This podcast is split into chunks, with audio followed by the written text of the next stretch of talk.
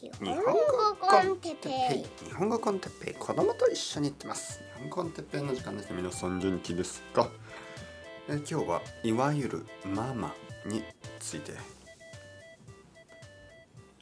いわゆるママはいはいはい皆さん元気ですか日本コンテッペイの時間ですね朝ですねまた天気がいいえー、悪くないですね天気がいい日が続いてますえ、どうしようかな。まあ今朝ですけどね。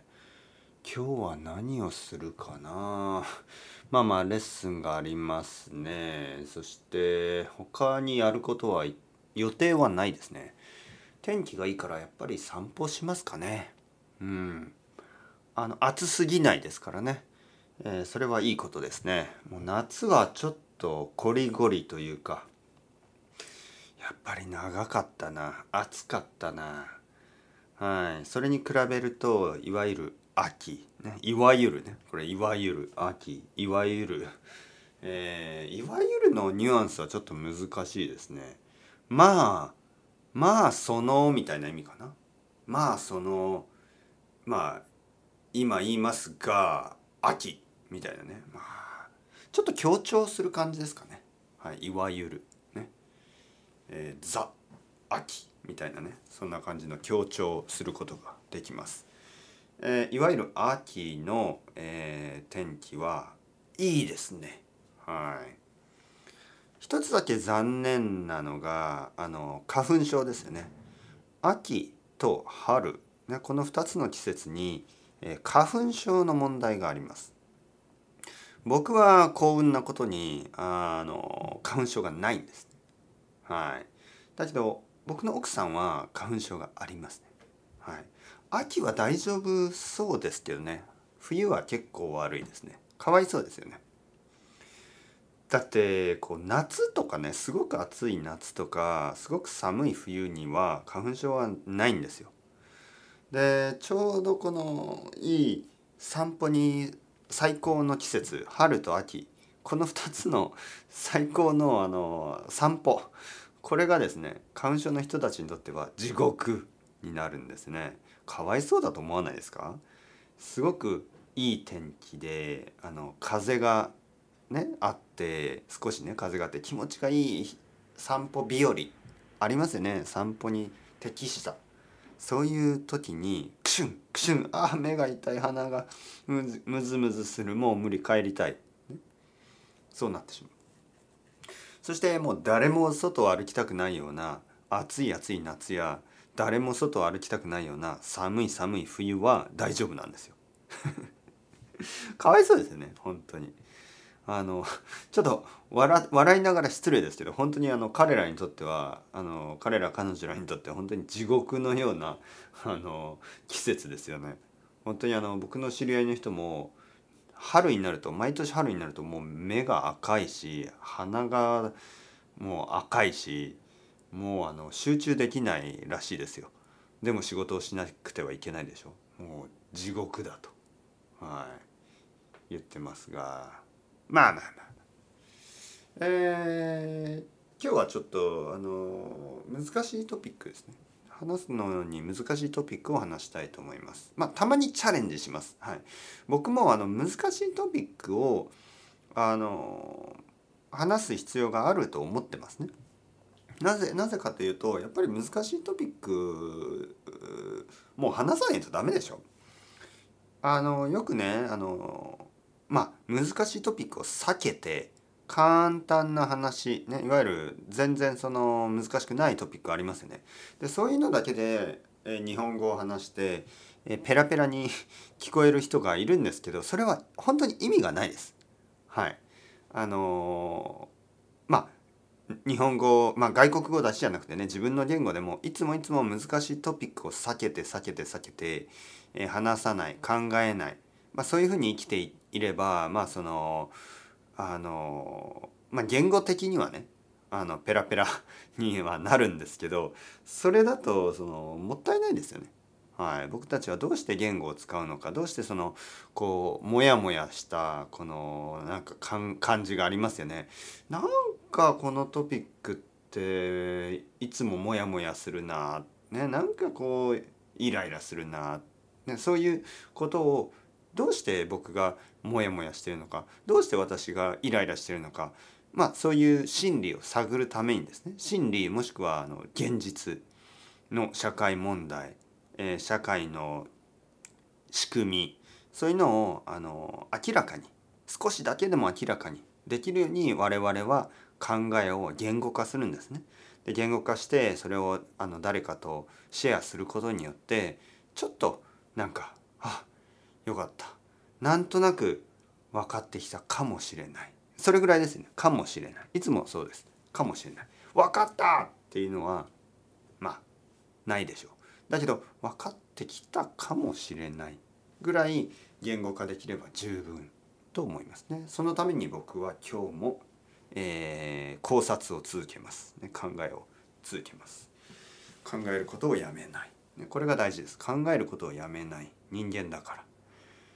えー、っとですね、えー、いわゆるママについて今日は話したいと思います、えー、この前ですねあのまあよくあるテレビのタイプなんですけどいわゆるあのテレビタレント、まあ、彼女の場合はあのアナウンサーでした。アナウンサー女性のアナウンサー、えー、とてもあの素晴らしいキャリアを持つアナウンサー。でその人がまああのまあ、結婚して子供が生まれて今はあの田舎に住んでまあ田舎といっても実は便利な田舎に見えましたけど、まあ、東京じゃないところに住んでいる。そして今どういう生活をしてるか、まあ、そういうことですね。でまあそういうまあテレビはよくあります。本当によくある。そして、えー、まあ何が問題なのって思いますよね、まあ、結婚、まあ、仕事を辞めてね。基本的にはまあフルタイムの仕事を辞めて、まあ、今でも少しずつ多分仕事をしてるかもしれませんが基本的にはその家族のためにね、えーまあ、多分だってこの結婚せずに子供が生まれてなかったら彼女は仕事を辞めてないはずですからまあ結婚して子供が2人3人かな？2人か3人できて、えー、まあ世話をしなければいけない。そしてまあ両親の近くに住みたいということですね。そして東京の仕事を辞めて、えー、旦那さんと子供3人かな。とあの両親彼女の両親の近くに住んでいるっていう話で、えー、まあそれを見せてそのテレビの見解としてはですね、えー、まあ一つのまああの感想しかないんです。それはまあ素晴らしいことみたいな。あのでそこがですね僕は日本の問題かなと思いましてちょっと今日話したいと思います。いわゆる男でも女でもあのどんな人であれまあいろいろなねいろいろなあの人生があっていいと思わないですか？はいえー、まあ僕はこういう生活をしてますね僕はあのまあ結婚して子供がいて奥さんは外国人で僕の仕事はサラリーマンじゃない、えー、ポッドキャストを撮ったり、えー、日本語を教えたりする日本語の先生で、え、まああのまあ、奥さんもあの仕事をしたい人ですよね。はい、でまあいろいろあっていいんですよ。あの僕はいつも言うように別にサラリーマンでもいいんです。はい、サラリーマンでもいいしあとは男の人が仕事を辞めて子供を育てる、ね、そういうこともいいでしょう。はい、いろいろな人がいていいと思うんですね。で男の人は結構まあまあでもそれでもサラリーマンが多いですけどねこれも日本の問題ですね。はい、あの仕事を辞めて子供の世話をしている男はあまりいない。はい、まあその結果というか、まあ、それと同時にいわゆるママですいわゆるママたち。えー、日本の一番のそのまあ僕が思うねまず最初に解決するべき問題まあ日本にはたくさんいろいろ問題ありますけどまず最初に解決するべき問題はジェンダーギャップでしょう。えー、男女ね、の違いが大きすぎるでこの違いというのが何なのかというと仕事です。はい、仕事いわゆる男はずっと、えー、仕事を続ける、えー、大学を卒業して、えー仕事を見つけて、えーその仕事を続ける。そしてまあ転職もしますよね。仕事を変えることもある。だけどまあ基本的にはあの退職するまでリタイアするまでは働き続けるんですね。でそれなりの,、まあ、あのキャリア。あのまあ最初は普通の一番下のね、まあ、社員。で少しずつマネジメントのポジションになってね課長とか部長とかそういうポジションに立って、えー他の人たちをマネージする。そして給料は上がっていきます。それに比べて女性ですね。女性も男性と同じくらい。あ人によってはもちろんそれ以上に勉強します。子供の時に女の子は男と同じように勉強します。そしてあの高校を出て大学に行きます。現実的に実際多分大学に行くのは女性の方が多いらしいですね。で実際に優秀な学生も多いあのどちらかといえばあのまあ男よりもあのちゃんと勉強する女の人は、えーまあまあこれもちょっと、えーはっきりとしたデータを見てるわけじゃないですけどとにかく女性もかなり勉強するんですよね。そしてその後に仕事を見つけます。で、えーまあ仕事を続仕事を見つけて多分20代のうちは給料はほとんど変わりません。男性と女性の違いはない。だからそこで男女の差別があるわけではないんですね。ただただですよ。まあいろいろな差別はありますよ。だけどその給料のあの差別はない。だけどそこですよね。で20代後半もしくは30代になって結婚して子供が生まれますよね。えーまあ子供が生まれない場合はそのまま仕事を続ける人が多い。ただ子供が生まれた場合に仕事を辞める女性が多いです。うん。でその問題もあります。そのその理由ですね。理由はいろいろなシステムですよね。これは僕が子供を、えー東京で子供を育てて分かったんですけどあのやっぱり保育園保育園そして幼稚園そして小学校。でそういう時にあの結構ねえーまあその迎えに行ったり例えば病気の時に子供が病気の時に休んだりいろいろなことですよね。そして子供が1人だったらまだしも2人子供が2人以上いるともう2人その両親2人ですね。男と女の両親が2人ともフルタイムで働き続けるのは無理なんじゃない？っていうような、えー毎日が始まります。これ無理でしょ、ね、じゃあ誰が迎えに行きますか？誰が子供の世話しますか？えーまあおじいちゃんおばあちゃんいわゆる両親ですね。両親が近くにいたりして助けてくれる人はまだあのいろいろな方法があるかもしれないですけどまあ僕たちみたいに両親が近くに住んでない、えー夫婦はたくさんいるんですね。でそういう人たちがあの子供2人を2人ともフルタイムで仕事を続けながらするというのはかなり難しい。でそこで夫婦は話し合います。もしくはもうそのあの結婚して子供1人目の子供が生まれた時にもう話話してます、あ私がじゃあ仕事を辞めます。女性の方がですねママですねいわゆるママというあの彼女はママにななるわけです。このママっていう言葉がそのなんかこうまあもちろん英語のママっていうのはお母さんの意味でしょ？えーだけどまあスペイン語もそうですけどママですね。ママっていうのはいわゆるお母さんの意味でまああのそこは同じなんですよ。いわゆる日本語で僕が今ママと言っているこのママというのはいわゆるそういうことです。そういう女性が一つそのまあステータスが 変わるということですね。一人のいわゆるインディビジュアルから、えー子供の世話をする人間になる。ね。でこの子供の世話をする人間っていうのがもちろんあのパパもそうだしママもそうなんですけどいわゆる日本のママのあの一番の特徴はですねいわゆる自分を犠牲にするということですね。自分を自分がやっていることを今までやってきたことを全部やめるということです。子供のために。ね、男の場合それをしてないですね。男は何も変えないです。ちょっと睡眠時間が少なくなるぐらいで。で会社に行けばあの1年前と全く同じようなあの全く同じしかもなんかこう責任は上がっていってまあ給料も上がっていくんですね、えー、いわゆるシークエンスがある。でも女性の場合そこで一度ストップします。でまあたくさんの人がそういうキャリア まあその人生のキャリアを進む。いわゆるビジネスのキャリアはストップする。人生のキャリアはもちろん続いていく。もしくは始まった感じ。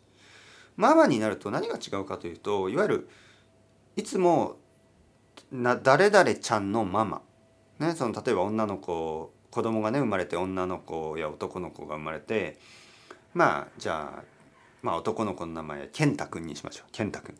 でそのお母さんは健太くんのママになるんですね健太くんのママ。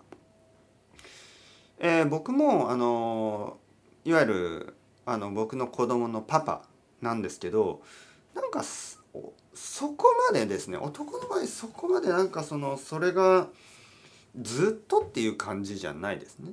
はい、僕はなんかこう哲平さんね、えー、立川さんって言うんですけどまあそのそんな感じです。だけど女の人の場合やっぱり健太くんのママとか、えー、ひとみちゃんのママとかそういうふうになんかこう子供のママになるんですね。で学校とかの問題もあります。学校があのいつもですよ何か学校がそのいろいろなイベントとかあとは子どものことについて話したいとかそういう時にママに電話をするし、えー、いろいろなこうミーティングとかありますね。そういう時にまあ僕が行きますね。僕の家の場合は奥さんじゃなくて僕が行くんですね。まあ日本語のこともあって。僕が行くとまあ僕以外はみんなママです。全員が。男はほんとゼロ。まあ僕だけ。はい。でそれを学校も当たり前と思ってるんですね。学校や社会がそれを当たり前と思っている、えー、女性があの仕事を辞めて子供の世話をするっていうのがあまりに当たり前すぎて。まあ仕事を辞めない女性もいますよ。仕事を辞めなくても子供の世話をするのはメインはそのメインの、えー、親は女性なんです。ママなんです。いわゆる。ママというのはもうあの一つのまああのまず一つのじゃない。まず優先順位第一のあのものになります。いわゆる僕はパパですけどね。もちろん僕もパパだけどじゃあ僕がそのまああのいつもいつもパパかというとそんなことはない。僕は子供といる時はパパになりますけど、えー、今パパじゃないんですね。僕は僕は今パパじゃない。僕は鉄平というインディビジュアルとして、えー、このマイクの前に立えー、座って話してます。でもいわゆるママのプレッシャーっていうのはそんなことじゃなくて24時間です。24時間ママなんです。彼女が子供と一緒にいない時でもママというそのアイデンティティが強すぎる。で例えばね僕が友達と会う時にねえー、子供はいないですよ。子供は例えば小学校に行っている間僕が友達とあのコーヒー飲んだり、ね、する時に友達はあの僕のことをそのいわゆるパパとは考えないし僕も友達のことをまあ彼も子供がいるけどパパと考えないです。僕は僕にとってああ友也ね友也という友達。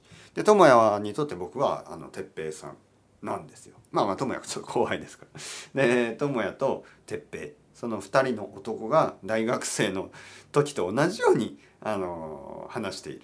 それだけです。でもいわゆるママたちがあの子供がいないあの子供が小学校にいる間に、えー、ママママの2人とか3人がカフェで集まりますよね。そうすると「ああ健太くんのママあのこんにちは」みたいなそのまだママなんですよ。いわゆる子供は今一緒にいないにもかかわらずママとしてママ友というやつですね。で3人とかで集まって、えー、まあ話はというと子供の話が多いですよね。でそれをね僕は悪いとは言ってないんです。悪いとは言ってない。ね、最初に言ったようにいろいろな人がいてもいいのであの進んでいつもいつも子供の話をしたかったり、えー、いわゆるママとしてあの私は行きたいっていう人がいてもいいんです。いいです。だけど問題はですよ。みんながそれをなんかこう強制されているような雰囲気がある。みんながそれを期待されている。そのママそういうママになるべきだというそういう期待があります。絶対にある。だからまあ僕はそのいろんな女性とも話しましたからね。そしてやっぱり私はそうじゃなかったんです。ね私はそういうあの生き方をしたくなかった。だけどそれ以外の生き方が許されてないような気がするんです。ね。なんかそのそういう声をねたくさん聞きました。はい。まあ仕事を辞めてしまった。まあそれは理由があるでしょう。だけどそのなんかそのいわゆる自分自分はあのやっぱり自分だって、えー、子供といる時はママだけど子供といない時はあのママじゃない、ね、そういう人でさえも子供と一緒にいない時でも社会からはですねなんかこうママ？健太君のママ？っていうふうにそういうあのいわゆるアイデンティティ。でまあ最初反発をしたとしても次第にそれを受け入れていきます。で子供が小学生中学生高校生となって大学生になって、えー、ずっとそのいわゆるママアイデンティティが強く残ってですね。で気が付いた時には自分が分からなくなる。これはある意味アイデンティティクライシスですね。いわゆる子供が大きくなって家を出て行った時に「え私は何?」ね。えー、まあ大体405050代かな？50代とかまあそうですね50代ですね。50代になって夫婦だけになった時にいわゆるハズバンド、えー、旦那さんは仕事を辞めてないでしょ。彼はあの今までのずっとキャリアがあって会社でも尊敬され、えー、まあお金もある。でいわゆる専業主婦になった女性たちは何が何が残ったかというと何も残ってないんですもちろん感謝は残ってるし子供はあの大きくなってるでしょ。だけどじゃあ社会的にあの何かできできこれから何かができるかというともう遅いんですね。もうあの仕事まあオフィスの仕事に戻るのはなかなか難しい。で仮に戻れたとしてももし戻れたとしても給料はまあ男性の半分ぐらいです。はい、これがまあこれはもうデータですね。これはデータになってます。日本では、えー、20代の時は男性と女性の給料は同じぐらいだけどやっぱりそれが40代50代とかになると男性の給料は女性の2倍になります。ね、2倍になるというか女性の給料が半分になっている。なぜかといえばキャリアが戻るんですよね。しばらく働いてない間に、えー、マネジメントのポジションとかにはつけません。だから20代と同じような給料をもらい始めるんです。また。ただやっぱり今までずっと子供の世話しかしてなかった人にとってはそれでも嬉しいですよね。えこんな私でも働かせてもらえるところがある。だからまあそういう仕事を受けます、ね、いわゆる自信がなくなってますからね。ママとしての自信はあるかもしれないけどその仕事をする人としての自信はなくなるんです。まあそれは当然です。僕もそうです。なんか23年働いてなかったらまた働くのがちょっと怖くなります。でそれは僕は自分が経験して分かったことなんであのとても大変なことです。でそういう時にどんな仕事でもやりたいと思う気持ちはすごくよくわかります。だから給料が安くても同じ年のあのいわゆるおじさんとおじさんたちがマネージャーですよね。でそのまあ50代の女性にとって50代の男性同じ年でしょ？でも給料は2倍でまあなんかこうなんていうかなすごく不平等ですよねなぜかというとまあ彼はずっと仕事をしてたから彼女も一生懸命あの子育てしたでしょ、えー、だけどそのまあ社会的には何の価値もなかったということになってしまうんですね。この前見たそのテレビですねテレビで、えー、気になった点がいくつかありましたね。まあ、まずあの彼女はとても疲れてるんですね。えー、子供が3人かな？いてあのすごく疲れてる。でまああのー、一つ質問があってそのいわゆる旦那さん旦那さんは、えー、子育て何をしますか？みたいな質問を受けた時にああのー、彼は、まあ、日曜日はあのー、子供と一緒に遊んでくれてとてもあの助かってます。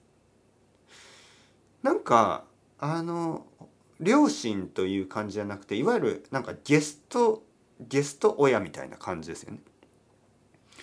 僕もそういう経験を知ってましたね。僕は子供の時に、えー、普通の日月曜日からその頃は土曜日まで土曜日もお父さんは仕事してましたね。月曜日か土曜日はね僕のお父さんの顔を見たことはほとんどないです。朝は僕が起きるよりも早く家を出て行ってたし、えー、僕は寝た後に帰ってきてましたね。毎日遅かった。だからお父さんに会うのは、まあ、日曜だけですよね。で日曜日お父さんは一緒に遊んでくれました。はい。でもなんかそれおかしくないですか？おかしいですよね。なぜ僕はあのー、なんかシングルマザーの子供みたいになってる？ね、どういうこと？でもそれはあのほとんどの家でそうなんですね。でなんかまあ今でもそうですよ僕の近所の家なんてそうだと思うお父さんはいつも夜遅く帰ってきます、おそらく子供たちは寝てると思うで、まあ、そういうことが今でも続いててまあ何度も言うようにこれが悪い価値じゃないんですよ。一つの生き方としてはいいんです子供のためにあの仕事を辞めて子供の世話をするというのが悪いとは僕は言ってないです。ただそれがあのそれ以外の生き方っていうのもやっぱりいろいろあっていいと思いますからこういう、えー、期待みたいなものが早くなくなるといいなそのステレオタイプな考えが早くなくなるといいなと思うだけ。例えばね結婚して子供ができてあのまあ家族あの親戚とかと集まった時にね「えこれからどうするの?」って言ってあの女性が「あのあ私は仕事を辞めるつもりです」って言ったらみんなが「ああそう。まあまあそれもねいいチョイスよね」そのあの子供を育てるっていうのも大事なことだからみたいな感じであの答えるんですね素晴らしいみたいな。例えば男が「いや僕は仕事を辞めて子供を育てます」って言うと「え？あなた男なのに仕事辞める?」ね、そういうジェンダーロール強い強いジェンダーロールがある。あのここですよね。じゃあここをどうやって変えるかというと僕は少なくともですよ少なくともテレビで繰り返し繰り返しその一つのステレオタイプ特にあの僕の両親とか僕のおじいちゃんおばあちゃんから変わってないようなそういう家族の形だけをずっとテレビで見せ続けでそれに対しての意見は「ああ素晴らしい日本の家族はこういう感じ」っていうのはやめませんか？っていうねテレビに対して言ってるんですね。テレビはもう少しあのやっぱりこれからのあのいろいろなあの家族ですねいろいろな家族の形っていうのを、まあ、見せた方がいいと思うんですがどう思いますか？皆さん。これは伝統とは全然違う話ですね。はい、僕は伝統というのは好きですよ。伝統というのはお祭りとか あの日本文化とかあの好きですよ。好きだけどそれとこのあのまあこの何て言うかなあのあまりにその硬直した硬直したというのは変わらないということですね。硬直したこの家族の形。そしてその自由のなさ、えー、そしてまあ不平等。これはやっぱり良くないと。思いますね。はい、やっぱちょっとあのなんていうかな。考えますよね。本当に。あのいろいろ難しい話でしたね。難難しい話だからあの結論は出ないです、分かってたように。難しい話でしたね、はい、というわけでちょっと話してどうでしたか？あのやっぱり難しい話でも逃げずにあの考えることが大事です。こういう話をしたい人は、えー、いつでもレッスンてくださいこういう話をしたくない人でも いつでもレッスンに来てくださいそういう人たちとはあのバナナの話でもあのシリアルの話でもいいですからねあのいろいろな話を、えー、ストップせずに話し続ける、ね、簡単な話を難しい話も話し続けるそれが日本語上達への道です。というわけで皆さん今日もありがとうございました。 ciao ciao hasta luego またねまたねまたね。